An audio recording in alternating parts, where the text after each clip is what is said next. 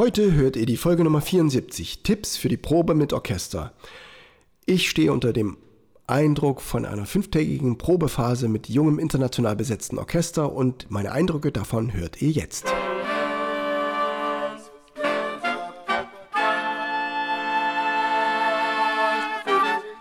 Taylors Bläser Podcast, der Wegweiser zum Lernen, Spielen und Unterrichten von Holz- und Blechblasinstrumenten. Hallo und herzlich willkommen, liebe Bläserfreunde, zur Folge Nummer 74, Tipps für die Probe mit Orchester. Ja, die Sommerakademie in Chemnitz in Zusammenarbeit mit Rumänien, mit Polen, mit Holland, mit Ungarn. Das war eine ganz grandiose Woche und wir haben zusammen kein leichteres Werk als die Beethovens 9. Symphonie eingeübt mit großem Chor und Solistenbesetzung. Das war wirklich erstmal ein Haufen Arbeit, aber auch gleichzeitig eine fantastische Zeit, um zu erleben, wie die Proben immer besser werden, wie die Musik immer besser wird und dann toll auf die Bühne kommt. Danke an die Mozart-Gesellschaft in Sachsen. Ja, und deswegen gibt es heute diese Podcast-Folge mit den Tipps für die Probe mit Orchester. Zum ersten Mal ist natürlich äh, euch aus Folge 71 bekannt, dass man an bestimmte Sachen denkt als Musiker und zwar nichts vergessen ist auch hier wieder hilfreich. N-I-K-S, nix vergessen, Noten, Instrument, Kleidung, Ständer. Das K würde ich allerdings hier ersetzen. Die Kleidung ist ja frei wählbar, aber ich würde das K durch Kritzelwerkzeug ersetzen. Ein Bleistift ist unentbehrlich für die Probe. Noten, Instrument, Kritzelwerkzeug und Ständer für die Probe. Vorbereitet sein ist natürlich essentiell. Ähm, es wird erwartet und es hilft auf jeden Fall allen Mitspielern und auch für die eigene Anerkennung ist es nicht schlecht, wenn man die Aufnahmen vorher gehört hat von dem Werk, was gespielt werden soll. Hat man seine Noten geklebt, kann man besser blättern. Wenn man seine Stimme geübt hat, dann weiß man auch die Fallen, hat sich mal ein Vorzeichen reingeschrieben oder ein paar Atemzeichen ergänzt. Essen und Trinken. Ja, Essen und Trinken Wer mich kennt, der weiß, dass ich gerne esse und trinke. Natürlich in Maßen, selbstverständlich. Aber wer vor der Probe gut getrunken oder gegessen hat, eben das, was er braucht, der kann sich besser konzentrieren. Reichlich Flüssigkeit hilft für die Konzentration. Hilft übrigens auch, falsche Töne zu vermeiden. Und wenn man doch nicht sicher ist mit einer Stelle, dann lässt man die einfach weg und hört auf die anderen. Falls falsche Töne sich irgendwie anbahnen, weglassen nicht spielen, erst klar werden über die Stelle und dann die richtigen Sachen mitspielen. Natürlich äh, ist man dann, wenn man Kaffee getrunken hat oder Tee oder was auch immer, man ist wach für die Ansagen. Es kommt dann äh, der Streichersatz zum Einsatz. Die üben jetzt plötzlich zwei Minuten oder drei Minuten oder zehn Minuten an ihrer Stelle und Aufstrich und Abstrich und nochmal lauter und nochmal leiser. Das interessiert einen als Bläser überhaupt nicht. Und plötzlich heißt es, Jetzt wieder alle Tutti spielen auf Takt 227 mit Auftakt. Äh, wo ist das jetzt? Und dann muss man plötzlich wach sein und spielen können und dann auch noch wissen, welcher Takt ist und welche Tonart da vorkommt. Das ist nicht so leicht, das ist auch eine wichtige Aufgabe für die Probe, die gar nichts mit dem Instrumentspielen zu tun hat, sondern eine Kunst, seine eigene Konzentration aufrechtzuerhalten. Was wir dann auch brauchen, ist den Doppelblick für Noten und Dirigat. Ich habe jetzt überlegt, ob ich das im normalen Leben irgendwie kenne. Also nö, also ähm, ich sage es ja ungern, höchstens wenn ich jetzt eine SMS gekriegt habe auf dem Handy und gucke das kurz nach, während ich Auto fahre. Äh, kommt ganz, ganz selten nur vor. Äh, dann würde man kurz runter, kurz hoch gucken, einen kleinen Blickwechsel haben, aber das ist schon sehr selten. Und wenn wir eine Stunde Orchesterprobe oder zwei haben, dann ist es permanent. Wir gucken die ganze Zeit in unsere Noten und gleichzeitig vor zum Dirigenten. Wir sehen ihn so aus dem Augenwinkel, das ist nötig, damit das Tempo gut passt und gut stimmt und wir nicht nur nach Gehör spielen. Wenn die anderen schleppen, dann schleppen wir mit, weil wir hören ja das, was zu langsam gespielt wird. Sehen wir aber den Dirigenten, dann sehen wir den Takt, der es eigentlich sein soll. Und äh, dann können wir den anderen helfen, dass die das richtige Tempo, das gewünschte Tempo, das nötige Tempo, das künstlerisch ausgedachte Tempo vom Dirigenten, dass die das hören und sich an uns anpassen können. Deswegen brauchen wir diesen Doppelblick, der eine besondere Herausforderung stellt. Ja, wir haben jetzt Urlaubszeit. Es ist richtig warm geworden und manche haben vielleicht einen Zelturlaub geplant. Ich stelle mir vor, ähm, wenn jetzt so eine Klassenfahrt gewesen ist, als Zeltausflug oder eine Familie einen Zelturlaub macht und es gibt so ein großes Zelt zum Zusammenbauen und jeder hat seine Aufgaben beim Zeltaufbau. Dann hat vielleicht jemand extra geübt, die Heringe einzusetzen und die Zeltleinen zu spannen. Der andere hat sich mit dem Plan beschäftigt und weiß jetzt, wie die Plan ein- und auszurollen sind. Und der dritte, der hat wieder von dem Gestänge eine Ahnung und weiß, wie die Stangen am besten ineinander passen. So, wenn jetzt alle haben ihr Zeug geübt, kommen zusammen und jeder fängt einfach so an. Der eine rollt die Plan aus, der andere steckt und der dritte fängt schon an zu spannen, wenn noch gar nicht alles bereit ist. Das funktioniert dann nicht. Man braucht also jemanden, der die Probe anleitet, der den Aufbau anleitet, der sagt, jetzt wird das gemacht, dann wird das gemacht. Das wäre der Dirigent. Ne? Es ist also eine hierarchische Sache. Alle müssen darauf hören, dann funktioniert es am besten. Das zweite ist, wir müssen aufeinander reagieren. Wenn wir zusammen so eine Zeltstange anheben, kann ich der einfach eine schneller, eine andere langsamer oder der eine mit mehr Kraft, der andere mit weniger Kraft, sondern muss es ziemlich gleichmäßig austarieren. Und die Kunst dabei ist das, was wir für uns alleine geübt haben, das so anzupassen, dass es dann im gemeinsamen Arbeiten funktioniert. Und so finde ich es auch in der Probe, dass es dann ineinander greift. Ne? Wir konzentrieren uns nicht nur auf unsere eigene Stimme, sondern wir lernen eigentlich die Stimmen der anderen. Ja, habe ich meine Achtel geübt, kann ich die super spielen zu Hause. Aber wenn jetzt plötzlich eine Klarinettenstimme neben mir Triolen spielt, dann sind meine Achtel plötzlich ganz schön schwierig. Und ich überlege mir, warum kann ich jetzt diese Achtel nicht spielen? Fühle mich deswegen schlecht. Ne? Dazu komme ich dann später noch. Psychologische Empfindungen bei einer Probe. Das ist ein sehr sensibles Thema. Aber es muss nicht an euch selber liegen, sondern es liegt vielleicht daran, dass die Stimmen einfach komplex komponiert sind und ihr müsst euch da erst einhören.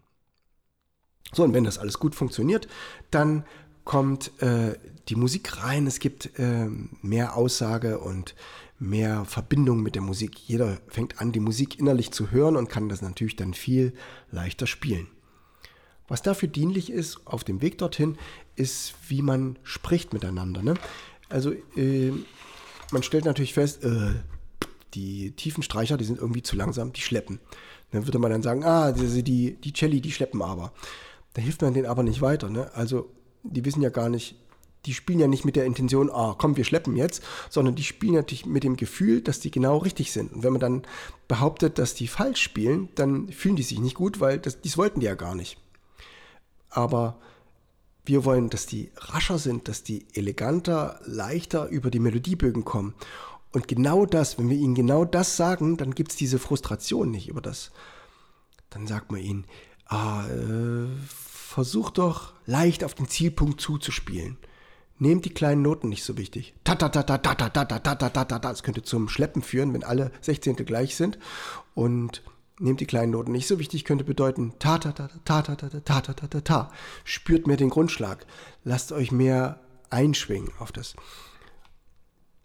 So, es rennt ist genau das Gleiche. Ne? Also man spielt die Töne so schnell man kann und je schlechter man eine Stelle kann, desto schneller neigt man da drüber zu gehen, weil man durch die Anspannung, die man für die Töne, um die rauszukriegen, verwendet, führt einen weg vom rhythmischen Gefühl.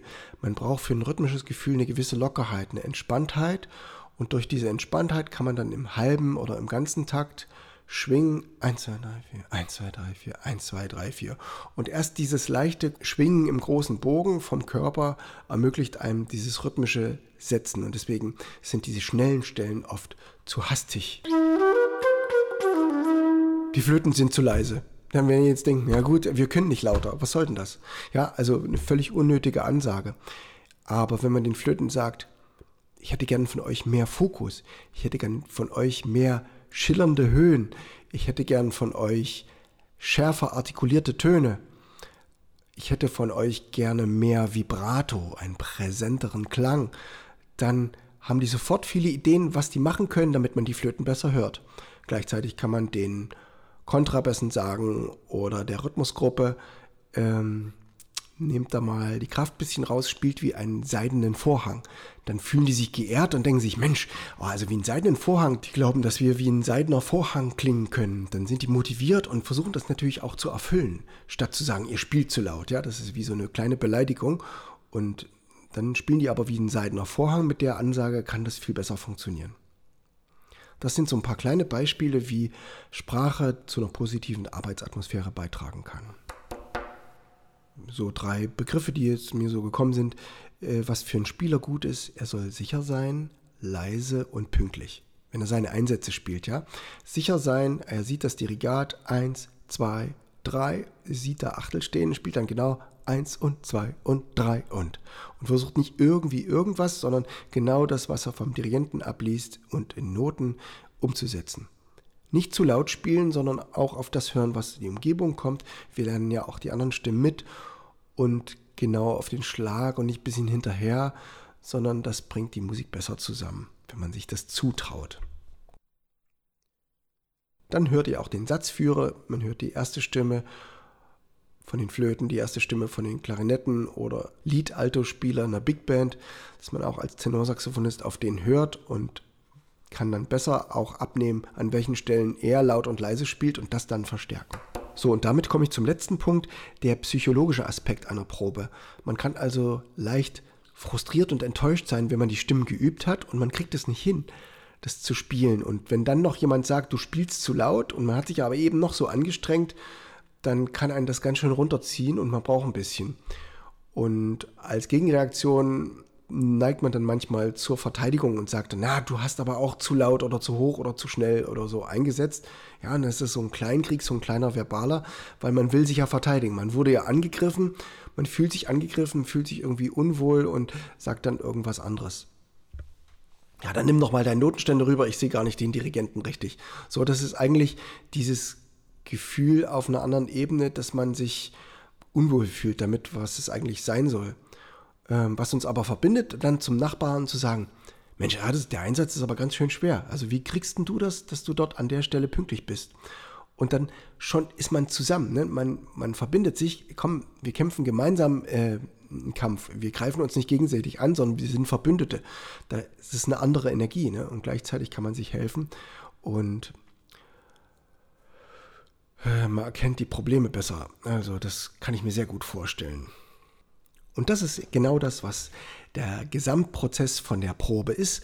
Die Energien verbinden sich, das Verständnis für die Musik vertieft sich. Es steht nicht nur ein Forte da und wird laut gespielt, sondern man weiß, warum da ein Forte steht. Na, es ist ein Marsch, es hat eben jemand gewonnen, es ist jemand überlegen, er fühlt sich stolz, er fühlt sich großartig oder es ist eine traurige leise Stelle. Ein Piano ist nicht nur ein Piano, sondern es ist ein Klagelied, es ist eine Trauer oder es ist eine Enttäuschung oder eine Sehnsucht oder eine unerfüllte Liebe. Es ist Gefühl in der Musik und dann kommt die Aussage rein. Man fühlt sich verbunden mit den anderen, weil jeder mit der Musik ein eigenes Gefühl verbindet und so sich in die Musik hineingeben kann. Ach ja, so schön kann das sein. Ich hoffe, ihr freut euch auf eure nächsten Proben, geht da mit Freude ran und erlebt dieses, wie wieder Musik entsteht. Und viel Spaß an alle, die gerade ihr Zelt aufgebaut haben und im Urlaub sind. Ich habe euch für heute eine Bonusmusik ausgewählt aus meinem Archiv und zwar passend zur Hitze. Ist zwar nicht ganz die originale Textbedeutung, aber die Arie heißt Zerfließe. Ist eine ganz äh, beeindruckende, innerlich äh, emotional tiefe Arie, eine meiner liebsten aus der Johannespassion. Und ihr hört ähm, das Ensemble um Christoph Beirer, ein sächsisches Barockensemble und ich selbst spiele Traversflöte. Genießt diese wunderschöne Musik von Johann Sebastian Bach aus dem Jahre 1724. Die Zerfließe Arie aus der Johannespassion. Ciao, euer Steven Taylor. Thank you.